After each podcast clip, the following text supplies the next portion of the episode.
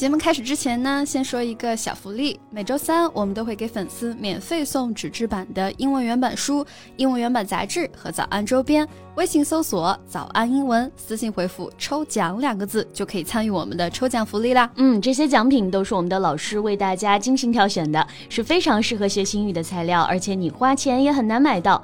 坚持读完一本原版书、杂志，或用好我们的周边，你的英语水平一定会再上一个台阶的。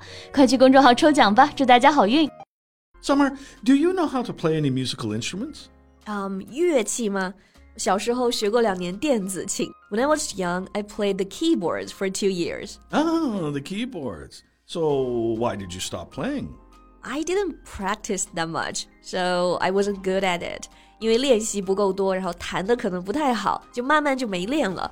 What about you? Did you play any? Yeah, I used to learn the piano, but not for long. I also stopped when I found out I had no talent for it.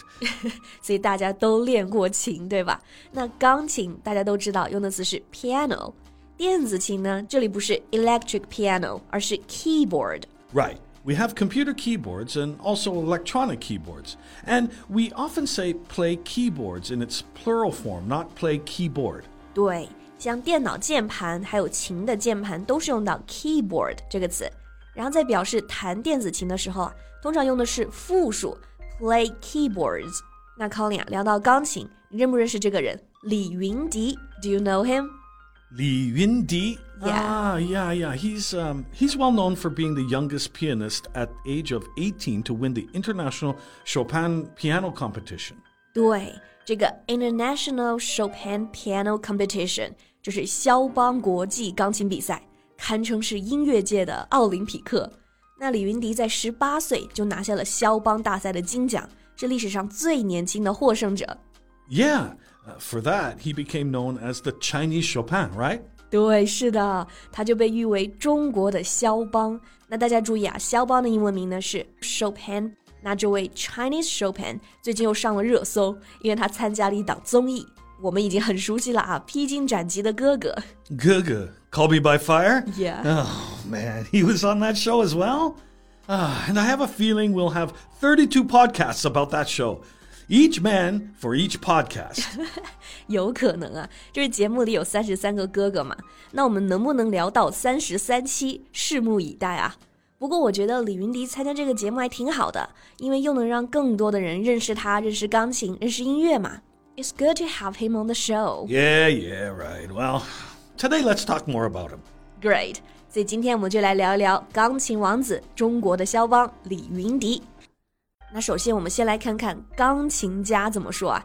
因为有同学会读成 pianist。Mm, yeah, I see what you mean. It's not pianist, but pianist. We drop the O after the word piano and add the suffix ist to mean someone who plays the piano. So that should be a pianist. 对，piano 里面的 o 呢去掉，然后再加后缀 ist，所以钢琴家就是 pianist。pianist，比如李云迪，他是国内外都非常知名。李云迪 is a well-known pianist, home or abroad. Right. He is hailed by millions of fans around the world as the most flamboyant, original, and talented virtuoso on the planet. 哇哦，这个评价真的特别高啊！这里的钢琴家啊，我们还用到了另外一个单词，不是 pianist，but virtuoso。 Yeah. A virtuoso is a person who's extremely skillful at doing something, especially playing a musical instrument. So we can say Li is a piano virtuoso. 对，virtuoso 意思就是大师、演奏家。所以像钢琴大师，比如郎朗、李云迪， 他们都是 piano virtuoso。 I myself am a bit of a virtuoso of something. Really? Like a violin virtuoso? No, but I am a virtuoso in the kitchen. 好吧，钢琴大师我们是做不到了，但是厨房里的大师傅倒是可以。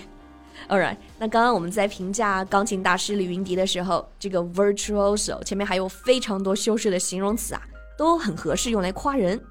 Right. So people said that he's the most flamboyant, original, and talented virtuoso.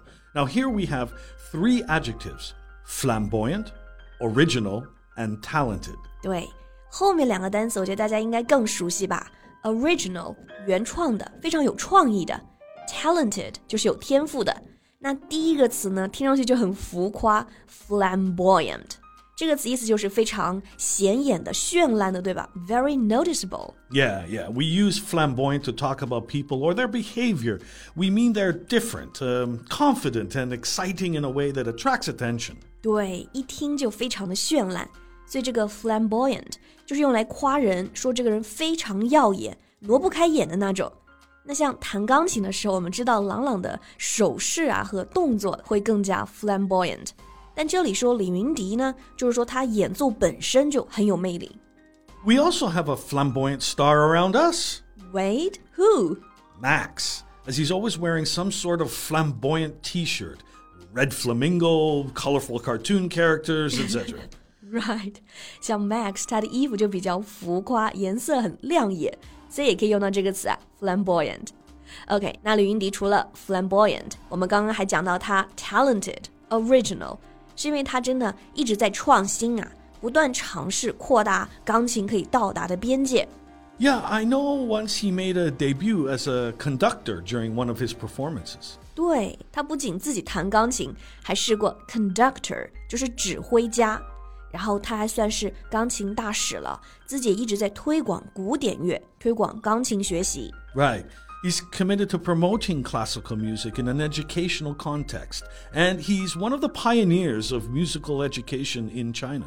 对，那古典乐这个词组啊，classical music，很多同学会弄混，不是 classic 经典的、典型的，在讲音乐的时候呢，用到 classical classical music a classical violinist。Yeah, and as a pioneer, his success story has played a crucial role in millions of children learning the piano. 没错，我们刚刚说他还是推广大使、推广先锋。这里的先锋就可以用到这个词 pioneer，a pioneer of musical education。By the way, Colin，问你一个和钢琴相关的问题啊，就是什么时候学钢琴最好？What's the best age to start learning the piano? Mm, well, I'm sure the younger the better. Kids pick up musical instruments so much faster than adults but I don't think there's an ideal exact age, like, uh, I don't know, five or seven. It, it, varies from child to child. Yeah, that makes sense. 其实问这个问题是因为很多李云迪的报道里面都有提到，说他是从七岁开始学的，但是老师都对他说：“You're too old to study. You're too old.” What? A seven-year-old kid is too old for learning the piano? Ah. Maybe that's why I couldn't become a piano virtuoso. so, what time did you start? Mm, 12? Yeah, that's old. Alright，那刚刚这个故事的后续就是，那李云迪听到这个，他就告诉老师说：“I'm not old. I really like to play the piano.” 所以他是真的对钢琴有热爱，而且呢也有天赋。Sure, with his unbelievable talent, he definitely was quickly able to make up for lost time. 哎，这个词组好，make up for lost time。 就是能补回、能弥补失去的时间。就是李云迪用他的天赋，把失去的时间都弥补了回来。All right, I think that's all the time we have today about this talented piano virtuoso. 嗯哼，那李云迪不仅是有天赋呢，而且对钢琴是有真正的热爱。这样的男人啊，不管做什么都发光。Thanks for listening, everyone.